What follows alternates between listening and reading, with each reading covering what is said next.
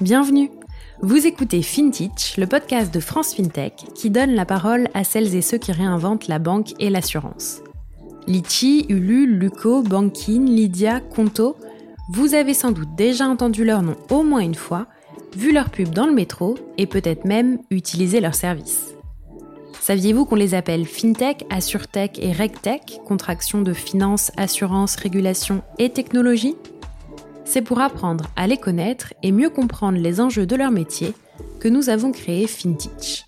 Je m'appelle Anaëlle Gauthier et chaque semaine, je vous emmène à la rencontre de ces entrepreneurs et entrepreneuses qui façonnent les nouveaux services financiers. Bonne écoute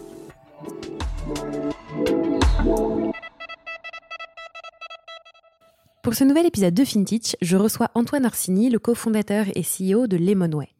Lemonway, c'est une plateforme qui simplifie les transactions pour les marketplaces de produits et de services.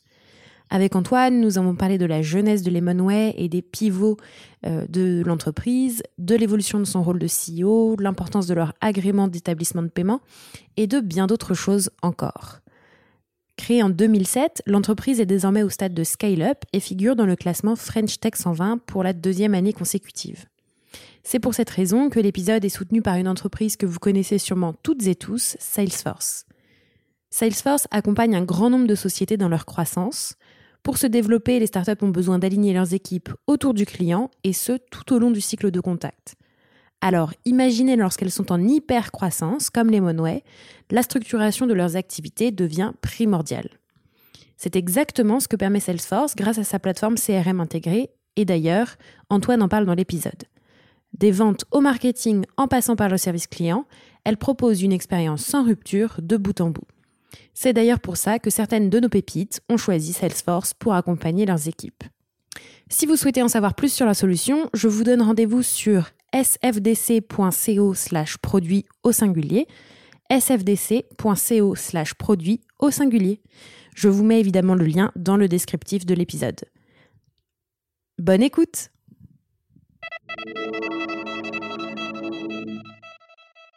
Bonjour Antoine Bonjour, comment vas-tu? Très bien et toi? Ça va super bien. Merci d'être sur FinTech. Est-ce que tu peux commencer par te présenter s'il te plaît? Oui, bien sûr. Donc je suis Antoine Orsini, j'ai 46 ans bientôt, donc on dirait que j'en ai 45 encore pour quelques mois.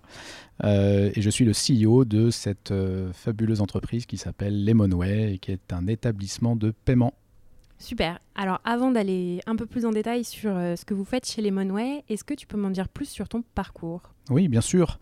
Euh, alors j'ai pas toujours été entrepreneur. Euh, j'ai démarré à l'école comme beaucoup, mais à l'inverse de quelques-uns de mes compatriotes CEO dans la dans la fintech, j'ai fait un bac G3 et puis je me suis arrêté là.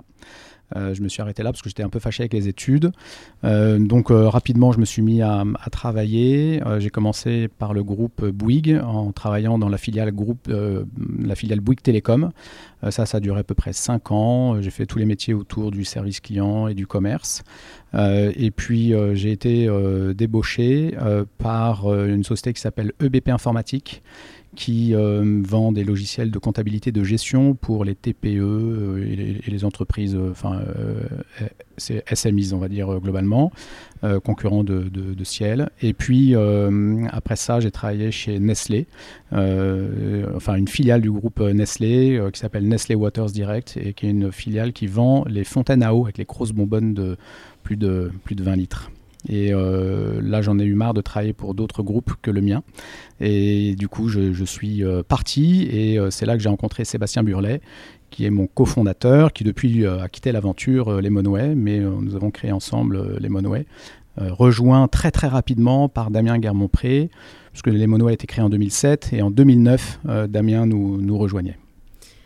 Est-ce que, avant de, de, parler un peu plus de votre activité, tu peux m'expliquer, voilà, est-ce tu dis que tu en as eu marre de travailler pour d'autres. Est-ce qu'il y a eu un déclic euh, Comment ça s'est passé Et euh, aussi, pourquoi vous avez créé Lemonway Est-ce qu'il y avait, euh, j'imagine que vous aviez identifié des besoins qui n'étaient pas, qui n'étaient pas résolus, on va dire, et que c'est pour ça que vous avez lancé l'activité. Donc, si tu peux me faire un peu la jeunesse de tout ça. Ouais, bien sûr. Alors D'abord, je, enfin, marre de travailler pour d'autres. C'était, j'aspire à une très grande indépendance. dans la famille, on est trois frères et on est trois, entrepreneurs.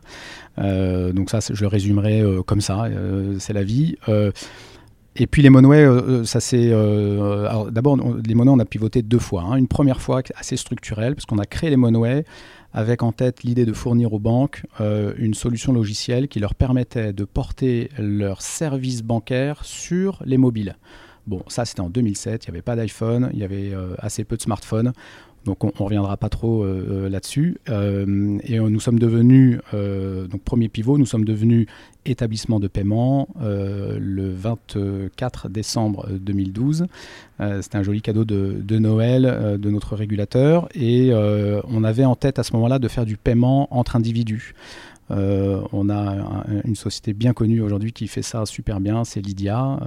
et à l'époque, Lydia devait tout, juste euh, se, créer. J'ai plus trop en tête leur histoire, mais euh, et donc on s'est dit que c'était c'était euh, assez rapidement, en 18 mois, on s'est dit que c'était trop compliqué, trop tôt, évangélisation du marché. Et en fait, on a un client qui s'appelle Le Pot Commun qui vient nous voir et qui nous dit c'est super ce que vous faites sur le sur le mobile, le paiement, etc. Mais c'est pas ça qui nous intéresse. Par contre, vous faites un truc, c'est du cantonnement de fonds, c'est-à-dire que vous préserver l'argent de nos clients sur vos comptes. Et ça, ça nous intéresse euh, parce qu'on a besoin de se mettre en conformité par rapport aux exigences réglementaires européennes. Et donc, on s'est mis comme ça à pénétrer le marché du crowdfunding euh, au travers de, cette, cette, première cagnotte qui, depuis, a été euh, rachetée par le groupe Natixis et qui donc n'est plus un client. Mais voilà, on a, démarré comme ça. Et ça, c'est notre deuxième pivot qui était plus un, pivot de, business model moins structurel que le premier où on passait d'éditeur de logiciels à établissement de paiement. Et alors du coup, les Monway aujourd'hui, vous accompagnez des marketplaces et comme tu le disais, des plateformes de crowdfunding. Est-ce que tu peux nous expliquer un peu plus en détail vos services? Alors, bien sûr, donc on, accompagne les marketplaces euh, depuis, euh, depuis quelques années, les plateformes de crowdfunding depuis euh, qu'on est établissement de paiement ou presque. c'est relativement simple. en fait, on processe les paiements de l'acceptation, l'acquisition des fonds. on héberge les fonds sur nos comptes qu'on appelle les comptes de cantonnement avec en, temps réel euh, et au centime d'euro près euh, les montants, euh, enfin on va dire l'appartenance de, ces, de ces montants pour chacun des titulaires de compte de paiement. et puis on va reverser ces fonds sur des échéances qui sont plus ou moins longues en fonction, de, en fonction des plateformes.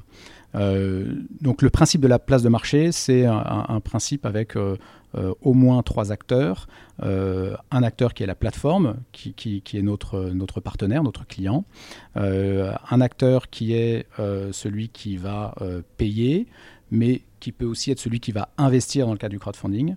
Et puis un autre acteur qui est celui qui va encaisser le paiement, donc qui va vendre sa marchandise, qu'on va appeler le marchand, ou qui peut être aussi celui qu'on va appeler le porteur de projet dans le cadre du, crowdfunding.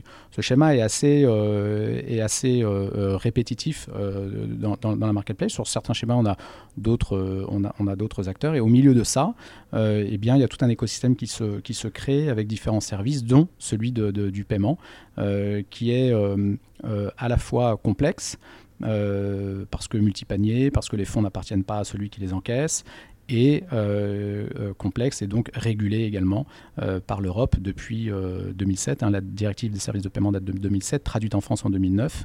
Donc c'est à la fois long et à la fois extrêmement jeune comme directive européenne. Et donc on surfe, nous, sur cette directive de façon à accompagner toutes ces plateformes dans leur mise en conformité euh, pour les laisser se concentrer sur leur modèle, sur leur, sur leur business, euh, qui est d'organiser la rencontre entre les acheteurs et les vendeurs, euh, et, entre les investisseurs et les emprunteurs. C'est clair. Et comment vous fonctionnez Du coup, tu disais que vous aviez changé de business model une première fois. Aujourd'hui, c'est quoi du coup votre business model? Comment ça fonctionne? Alors, c'est relativement euh, simple. Euh, on prend une commission à la transaction et puis pour certains euh, grands clients, eh bien, on va prendre également, enfin, comme on va les accompagner sur des durées qui sont relativement longues dans tout le processus de mise en conformité, eh bien, on, prend des frais de, de setup de façon à s'assurer qu'au moment où on va les présenter comme agents auprès de la CPR, eh bien, le dossier soit, soit accepté, soit conforme, soit complètement en ligne avec nos, nos, process qui sont eux-mêmes en ligne avec les attentes du régulateur.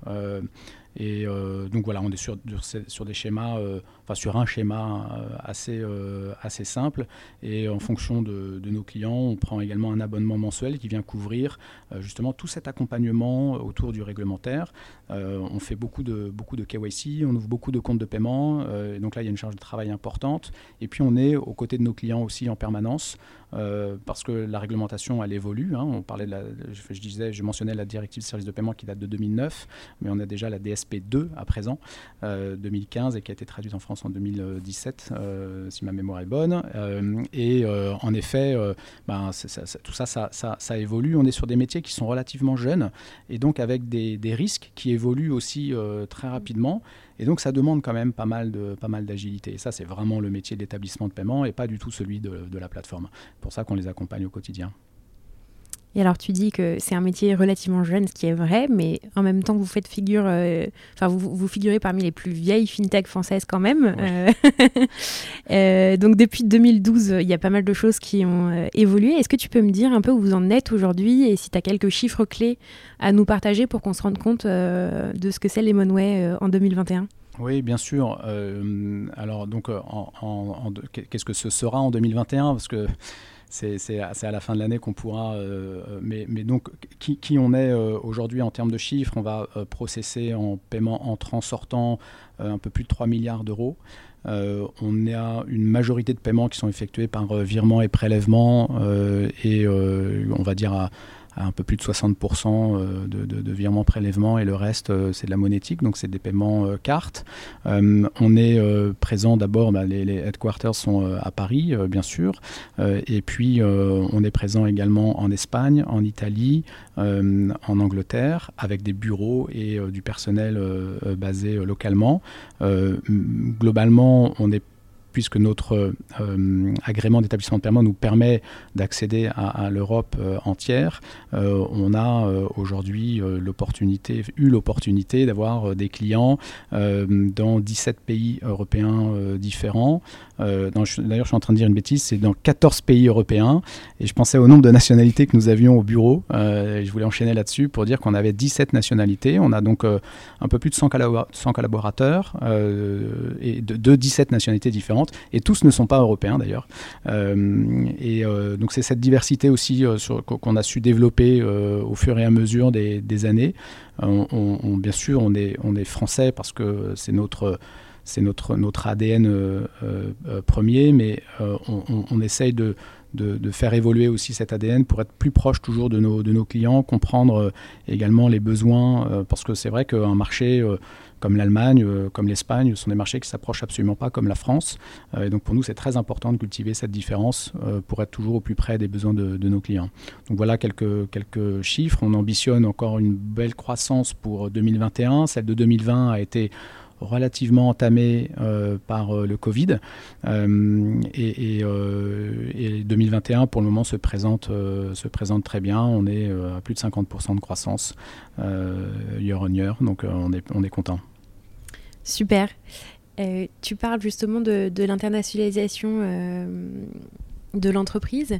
Est-ce que tu peux nous dire un peu comment vous vous êtes organisé, vous, pour euh, ouvrir de nouveaux pays? Est-ce que vous avez commencé de, France? Est-ce que vous avez tout de suite embauché des gens sur place? Je pense que ça intéressera pas mal de, nos auditeurs, auditrices. Alors, en effet, on a, euh, donc on a, démarré euh, de France et puis euh, nous nous sommes aperçus que la culture locale était importante. il y a aussi des écosystèmes et alors c'est moins vrai aujourd'hui à cause du Covid, mais à l'époque la présence physique était quand même euh, plutôt intéressante. Et puis toujours dans cet euh, objectif de, diversité culturelle, euh, il nous a semblé intéressant d'avoir des équipes locales. Et donc c'est ce qu'on a fait assez rapidement, je, dois dire. On, a commencé avec un bureau en Espagne, et puis un bureau en Italie, enfin en Angleterre.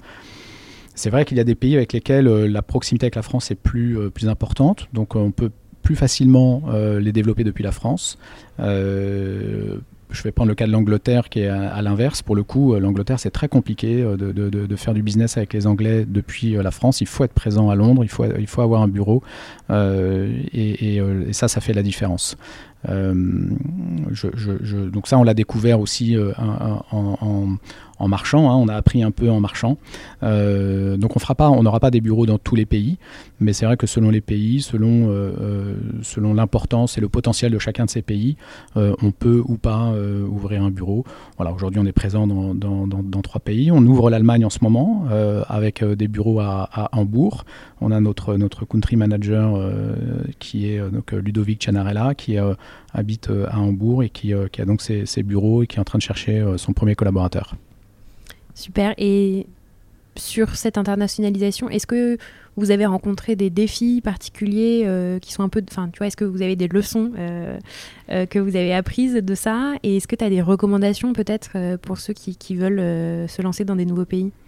Alors, on a, on a eu des, on a des défis qui sont très liés à notre métier d'établissement de paiement on a découvert un peu à nos dépens euh, que la directive européenne, en fait, elle, a été traduite de façon, j'allais dire, très différente, on va dire relativement différente dans chacun des pays. Et on pensait, en fait, avec, euh, euh, cet agrément européen, on, pensait pouvoir plus facilement que ça développer nos activités dans les pays.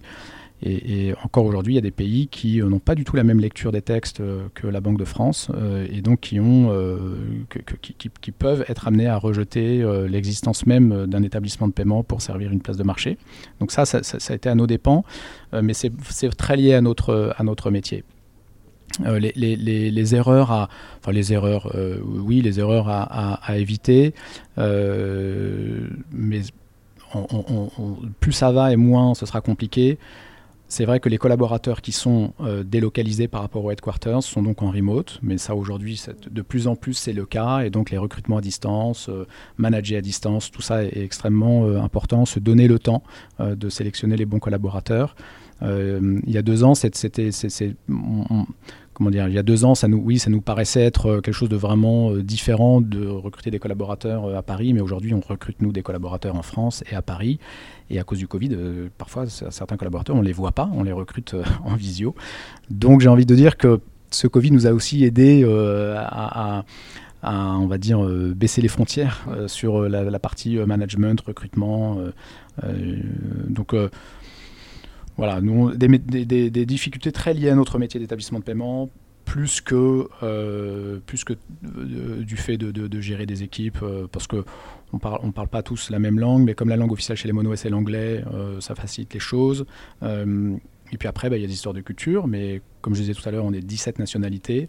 Euh, donc en fait, la, différence culturelle, il ne faut pas la subir, il faut, faut s'y attendre. Et c'est ça qui enrichit, qui, enfin, je, pense que ça contribue à la richesse de l'entreprise. Aujourd'hui, vous êtes considéré comme une scale-up plus comme euh, une simple start-up. Après 13 ans, avec un peu de croissance, on n'est plus start-up. Euh, quand on est euh, du coup plus de 100 personnes, et, quand on croit quand même voilà beaucoup, comment on fait pour favoriser l'alignement entre les différentes équipes, entre les différents départements et voilà sans oublier un peu euh, la mission de l'entreprise et que tout le monde soit aligné et que tout le monde s'entende bien. Comment on fait bah ça, ça, C'est un défi quotidien, mais je crois que c'est valable même dans ceux qui, sont, qui ont passé l'état de, scale-up et qui sont des grandes entreprises. C'est ça, c'est le défi du, du, quotidien, c'est un défi managérial, d'alignement euh, des, des, départements. Alors, plusieurs choses de notre, de notre côté, parce qu'on n'y a pas échappé, hein, comme, comme toute entreprise. Euh, le, plus, le plus difficile, et d'ailleurs, on est encore un peu dedans, nous, euh, c'est la transition de start-up à scale-up. C'est le moment où ben, le CEO ne euh, fait pas les entretiens de chacun des collaborateurs qui rentrent dans l'entreprise. Euh, c'est le moment où, en effet, les relais managériaux prennent encore plus d'importance. plus d'autonomie, parce qu'en fait, autrement, on ne grandit pas. Si c'est le CEO ou les patrons de département, c'est trop limitant. Donc, il faut libérer les énergies aussi en donnant plus de pouvoir aux managers euh, intermédiaires. Euh, mais c'est le risque, c'est effectivement ce, désalignement. Euh, en disant ça, je crois que je n'apprends rien à personne. donc, comment on a fait?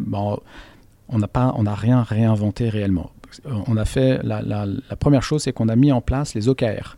Euh, Objective Key Results, qui nous permettent de nous assurer de façon trimestrielle qu'on est bien tous globalement sur les mêmes, sur les mêmes objectifs euh, et à travailler ou à passer euh, une bonne partie de notre temps à travailler dans la même direction. Et ça, ça, c'est, donc c'est récemment mis en place chez nous et on sent déjà l'effet que, que, que ça fait, parce que ça fait une instance nouvelle pour nos managers intermédiaires qui viennent justement s'assurer en regardant ce que fait le voisin et puis en donnant, en étant capable aussi de leur dire voilà mes difficultés c'est ça, j'ai besoin de Pierre, Paul, Jacques pour avancer sur tel autre tel et tel sujet. Euh, et c'est rassurant pour les collaborateurs de se dire ok mon manager sait où il va. Euh, et, euh, et, ça, ça aide, ça aide beaucoup de façon à aligner. Euh, le, deuxième point, et qui est en fait le premier, parce qu'on a commencé par ça, c'est aussi d'avoir, euh, de changer nos outils. On avait, avait en, bonne start-up euh, les outils homemade qui étaient voilà, on était éditeur logiciel, hein, donc on a, essayé, de faire tout tout seul, mais on a été moins bon que Salesforce. Et du coup, on a acheté Salesforce. Euh, et donc, on est client Salesforce sur une petite partie euh, de, notre, de notre scope, euh, plus la partie lead gen et, gestion, de nos, gestion de nos clients. on va étendre Salesforce progressivement parce qu'on sent déjà que ça nous permet de loger à un endroit la connaissance client. Et ça, il est vraiment, euh, il est vraiment nécessaire que pour avoir une, vision 360 euh, du client, euh, bah, ce soit, ce soit pas en consultant huit outils, huit outils différents, mais, mais, plutôt uniquement un Salesforce. En fait, ça fait, ça fait bien le travail. Et, tu dis effectivement, en gros, avoir une vision 360 sur le client. parce que c'est ce qui permet ensuite de, bien aligner les actions et de ne pas perdre de vue ce que vous faites? Alors bah, euh, oui, voilà, euh, exactement. Alors ça, nous permet, oui, ça nous permet de, savoir où on va. Euh, et ça, à, nouveau, c'est-à-dire qu'on a, on a plusieurs métiers dans cette entreprise tous ces métiers doivent se retrouver, où la, connaissance du client doit être en un seul point. Si euh, la connaissance est éclatée dans les outils de chacun de ces métiers, c'est pas possible. Euh, un, pour la satisfaction du client, qui lorsqu'il nous appelle, il faut que notre département euh, support soit capable de, répondre sur l'ensemble des problématiques ou à l'ensemble des questions de, nos, de, nos, clients. Et puis deux, parce qu'on a un département success qui a besoin aussi de travailler à l'optimisation du fonctionnement de chacun de nos clients et que lui aussi, s'il doit faire la, tourne, la tournée des popotes pour savoir euh, ce qui se passe chez tel ou tel client, c'est très très complexe. Donc cette vision 360, euh, elle, elle, passe par de la, de la data. Alors je dis tout ça, c'est beaucoup de frimes. On n'est pas nous encore complètement prêts. Hein. On, est, euh, toujours dans cette transition startup scale-up, mais on a, a les deux, euh, euh, grands, éléments de notre organisation qui nous ont fait évoluer et, sur lesquels on, mise pas mal. C'est ça, c'est les outils qui vont nous permettre de faire de, la, data science aussi, et également la méthode qui permet là, c'est plus managérial, qui permet d'aligner les équipes. C'est super clair, merci. Euh, si je reviens un peu euh, sur votre agrément, euh, puisqu'en fait aujourd'hui toutes vos activités sont liées à, l'obtention de cet agrément. Est-ce que tu peux nous en dire plus un peu sur les démarches? Est-ce que c'est complexe? Voilà, oui, enfin nous parler un peu des agréments parce que c'est quand même assez spécifique au secteur fintech pour le coup. Oui, alors cet agrément, on l'a obtenu, je disais tout à l'heure, en décembre 2012 et ça a été un travail de quasiment 24 mois. Je me revois encore en feuilletant le code monétaire et financier, euh, ce qui était assez, assez nouveau euh, pour euh, Sébastien, Damien et moi. Alors Damien était, on a une, la chance c'est que Damien était patron, de, patron de banque, hein, et, donc ça, ça nous a pas mal aidé. Mais c'est pas non plus lui qui épluchait le code monétaire et financier. non, la, la, difficulté pour devenir établissement de paiement, elle, vient euh, beaucoup de qui on est et euh, de la façon dont on a envie d'utiliser cet agrément. Euh, je crois qu'il faut, idéalement, si j'avais un conseil à donner, ce serait de dire soyons bien clairs sur la finalité de l'agrément. parce qu'en fonction de ça, bah, ça l'agrément il est divisé par différentes, en différentes sections. Euh, donc pas on n'est pas obligé d'aller appeler un maximum de sections, uniquement celles qui nous intéressent. Euh, et puis les process qu'on va mettre en place, qu'on va rédiger, les recrutements que nous allons réaliser. si plus ils sont faits en ligne avec l'activité cible et plus ce sera facile.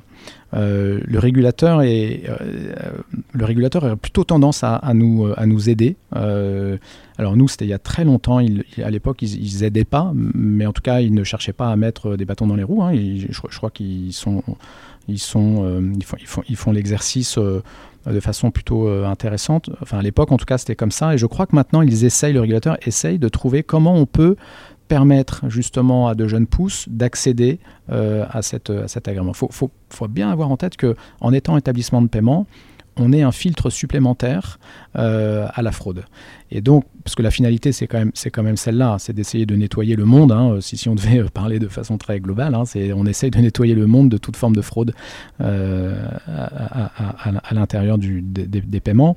et donc, bah, plus on est nombreux, plus on est, l'exercice collectif est plus efficace que lorsqu'il est détenu uniquement par, par les banques. Donc, donc, donc je, pense que ça va devenir de plus en plus euh, facile, mais si je pouvais, euh, pour quitte à me répéter, si je pouvais donner un conseil, c'est bien clair sur la finalité euh, qu'on veut donner à cet agrément, de façon à bien orienter bah, tout le travail de préparation. Ok, merci. Je le disais tout à l'heure, donc maintenant vous êtes considéré comme une scale-up. et ce qui fait que vous figurez désormais dans le, French, dans le classement French Tech 120. Euh, qui recense. Pour la deuxième fois. Oui. Deuxième année consécutive. qui recense donc 120 startups euh, qui font un peu figure de proue de la French Tech. Est-ce que tu peux m'en dire un peu plus sur bah, vos attentes, vous, par rapport à ce programme et est-ce qu'il y a des, choses que ça va vous permettre d'accélérer peut-être?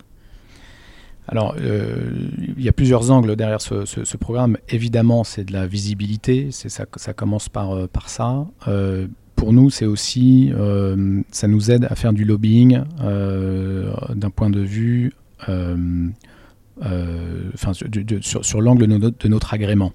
ça nous, ça facilite les discussions que nous pouvons avoir, enfin les discussions qu'on peut avoir, oui, au niveau ministériel, et donc ça fait le lien là avec notre, notre agrément donné par la Banque de France. Euh, ça, on aime bien ça. Ça permet un peu de, lobbying sain euh, entre cette, cette start-up, euh, cette scale-up, pardon, et, et, le gouvernement. également, il n'est pas improbable qu'en bonne scale-up, on ait pour la troisième fois à lever des fonds dans, dans, les, dans, les, dans, dans, les prochains mois, je dirais, je dirais 18 à 24 mois. et donc, ça donne de la visibilité, ça donne de la confiance. Euh, et puis, euh, c'est très excitant pour les fonds d'investissement, euh, qu'ils soient VC ou private equity, c'est très excitant d'investir dans l'un des 120 élus. donc, donc ça, ça, ça, aide aussi. Euh, enfin, parce que euh, ce programme est quand même euh, très très bien fait, il faut le, il faut le, le, dire, et, et c'est pas uniquement de la, de la, poudre aux yeux, c'est pas que de la communication, c'est que derrière il y a un vrai dispositif utile, et donc celui-là on, on, essaie d'utiliser sous cet angle-là, c'est comment arriver, enfin nous donner un plus de chance encore de faire du business avec les enseignes entre guillemets du gouvernement, donc avec toutes, ces, toutes ces sociétés euh, dites publiques, euh, établissements, etc., qui sont amenés potentiellement à un moment donné à faire de l'encaissement pour, pour compte de tiers. et donc là, bah, pour eux, autant utiliser les monouets. Parfait. une question un peu plus sur ton parcours du coup d'entrepreneur. Comment a évolué ton rôle depuis la création de Lemonway euh, Tu le disais tout à l'heure, il faut un peu lâcher les choses euh, au bout d'un moment et, confier plus de responsabilités euh, aux équipes. Est-ce que tu peux nous dire un peu, bah, toi aussi, peut-être comment tu l'as vécu, ton ressenti, comment on s'adapte en fait à tous ces changements? Bah, C'est sportif.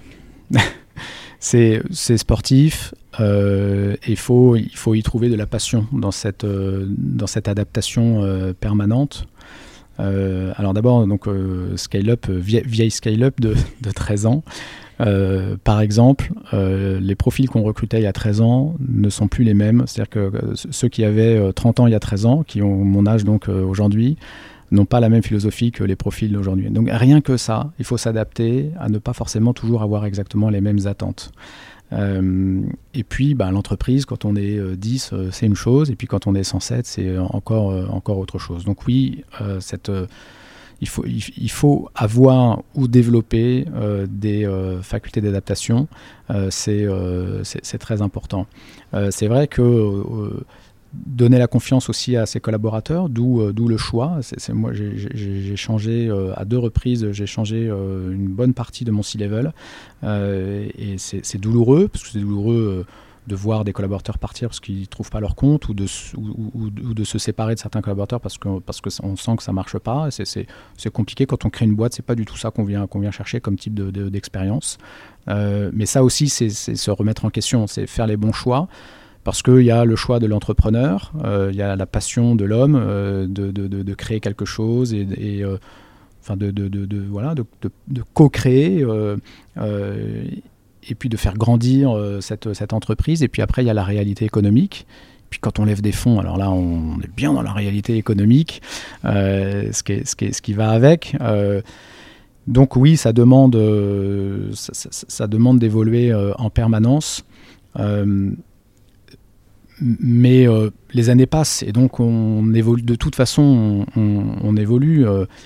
J'ai cinq, enfants à la maison en alternance. Euh, de toute façon, je suis déjà pas mal chamboulé. Et puis, euh, mon ado aujourd'hui de, 16 ans euh, me, fait pas mal, me fait pas mal évoluer.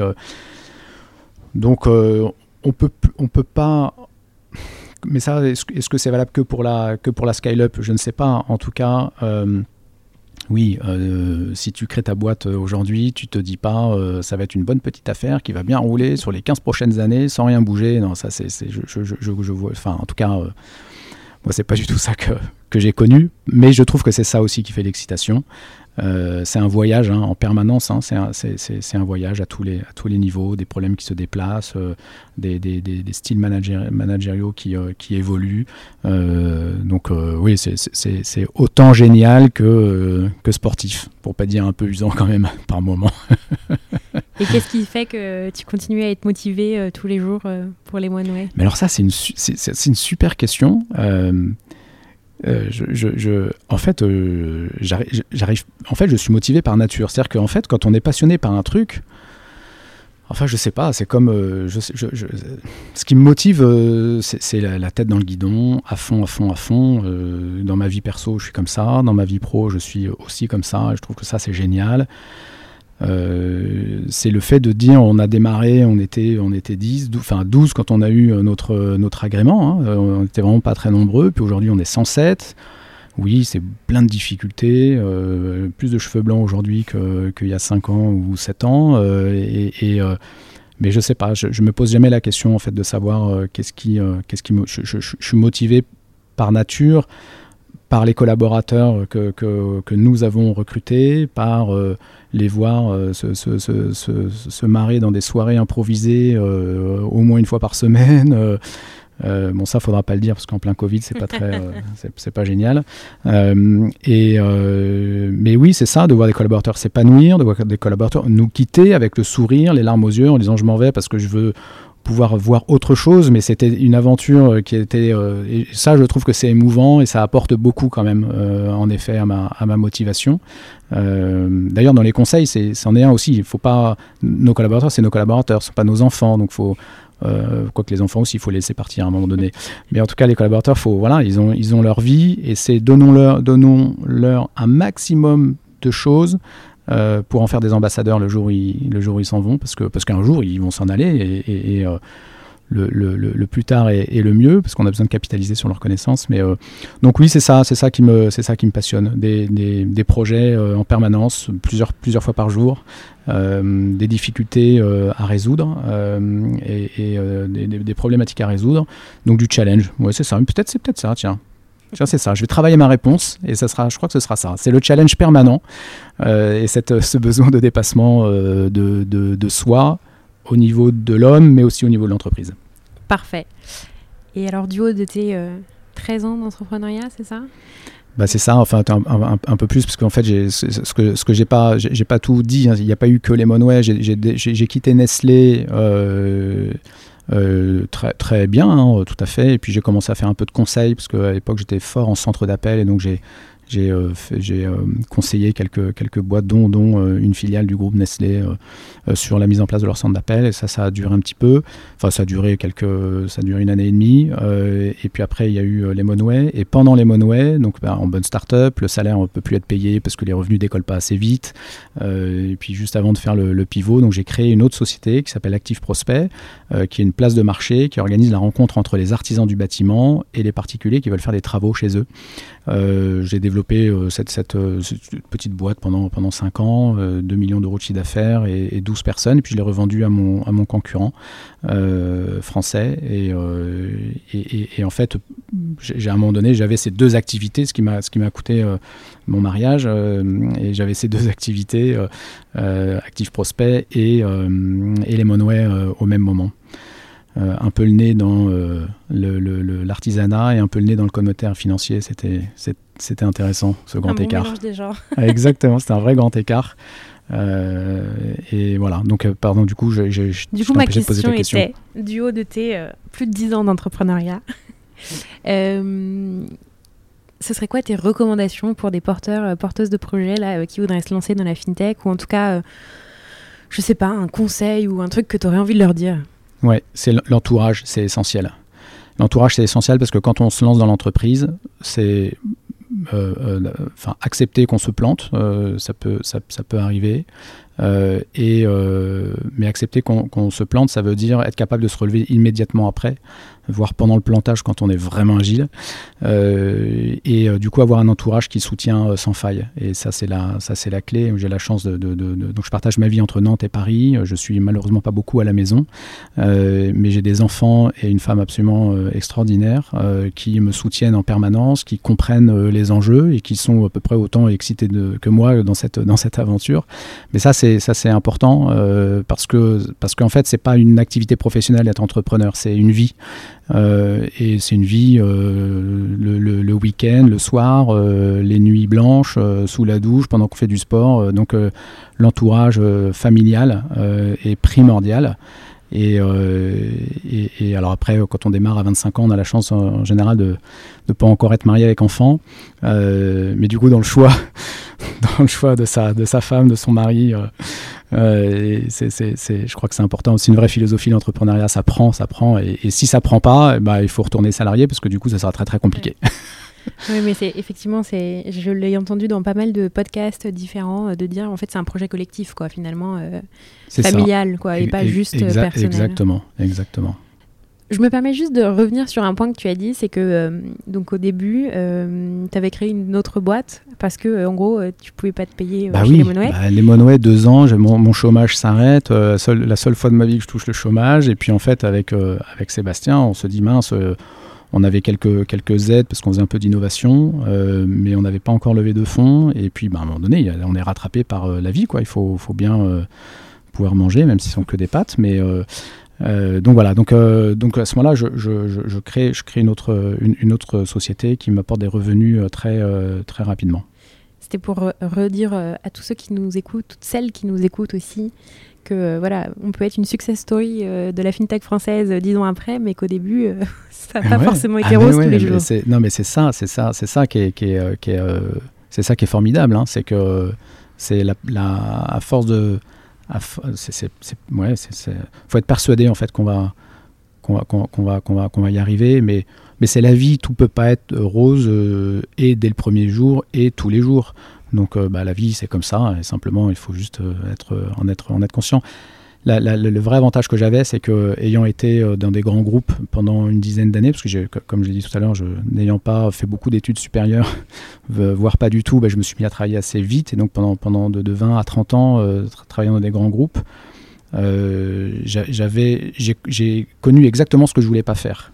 Et donc dès lors que j'ai quitté Nestlé à 30 ans, euh, je savais exactement que plus jamais je remettrais les pieds dans une entreprise en tant que salarié, sauf par nécessité absolue euh, alimentaire.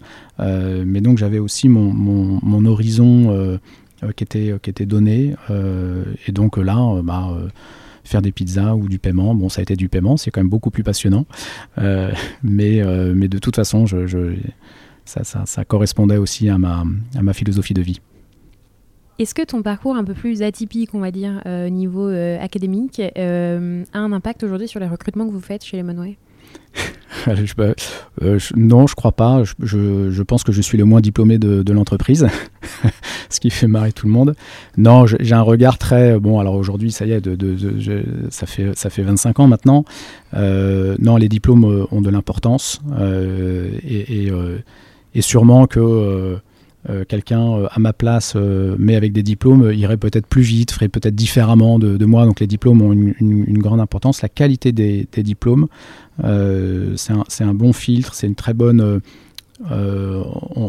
c'est un bon filtre sur, sur l'ouverture d'esprit. Euh, c'est vrai que enfin, dès l'âge de, de 19-20 ans, quand on commence à voyager, parce qu'on fait une école de commerce qui nous envoie à l'étranger passer 6 mois, euh, ça fait la différence. Euh, aussi parce que nous, on embauche des gens qui parlent couramment anglais, et donc on a, ce, besoin-là.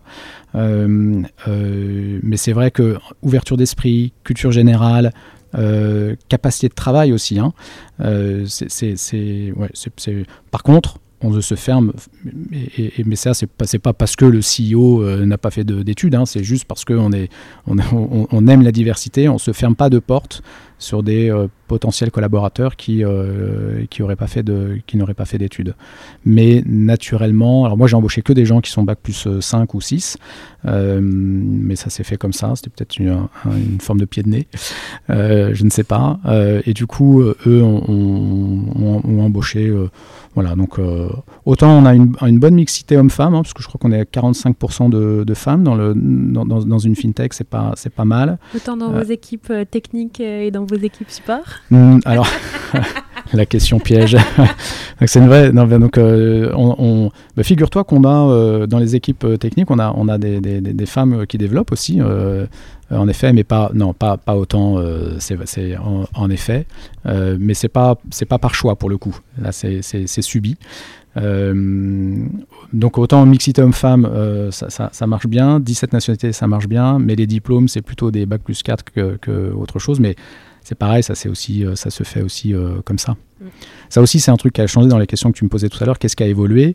Bah, Quand on crée la startup, on embauche des, jeunes qui n'en veulent euh, et qui ne qui, sont pas forcément ultra expérimentés.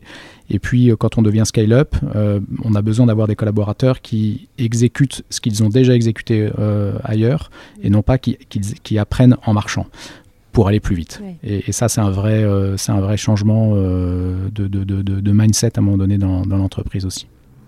Super. J'ai deux dernières questions euh, à te poser, Antoine. D'abord, est-ce que tu as des ressources que tu conseillerais à nos auditeurs, auditrices, des lectures, podcasts ou autres que tu écoutes et qui t'inspirent ou où tu penses qu'on peut se former grâce à eux? Alors non, pas du tout. Je suis un piètre lecteur. Il faudra que tu supprimes cette question pour pas que je passe pour l'idiot du village. Euh, non, j'ai très peu de très peu de. Au-delà, en fait, je m'inspire beaucoup des. Enfin, c'est pas vrai. Je, je lis euh, toutes les euh, tout ce qui est publié par mes concurrents et mes partenaires. et, par exemple des gens comme Miracle qui euh, appuient euh, leurs articles sur beaucoup de données. sont extrêmement, ces articles sont extrêmement intéressants. mais non, en effet, je suis un piètre lecteur. Très bien. Et dernière question, est-ce qu'il y a une fintech ou un entrepreneur ou une entrepreneuse de du secteur qui, que tu admires particulièrement ou qui t'inspire, que ce soit en France ou à l'étranger hein? euh, beaucoup sous différentes, euh, sous, différentes euh, formes, enfin beaucoup, pas, pas, tant que ça, mais il y, en a un qui est absolument extraordinaire à, mes yeux, c'est Olivier Goua, le patron d'October, qui nous fait confiance depuis pas leur début, mais, mais pas loin, et c'est d'ailleurs qui correspond à, peu près à nos débuts. et je trouve que Olivier fait un travail, a, fait jusqu'à aujourd'hui et continue de faire un travail absolument formidable. bon niveau d'exigence, des collaborateurs plutôt sympas. On a beaucoup plaisir, nous, à, travailler avec, avec leurs équipes. Énormément de, respect et, beaucoup de compréhension et parfois des choses qui marchent pas euh, entre nous. Le paiement, c'est capricieux euh, et on, entend, euh, il y a beaucoup d'écoute de leur part, de respect, et, ça, ça vient de chez d'Olivier. Ses équipes sont, sont, sont, superbes, hein. il n'y a, pas de, a pas de doute, mais je trouve qu'Olivier est vraiment, est, ouais, vraiment quelqu'un d'assez phénoménal dans ce qu'il a fait. Super, merci Antoine. Merci à toi.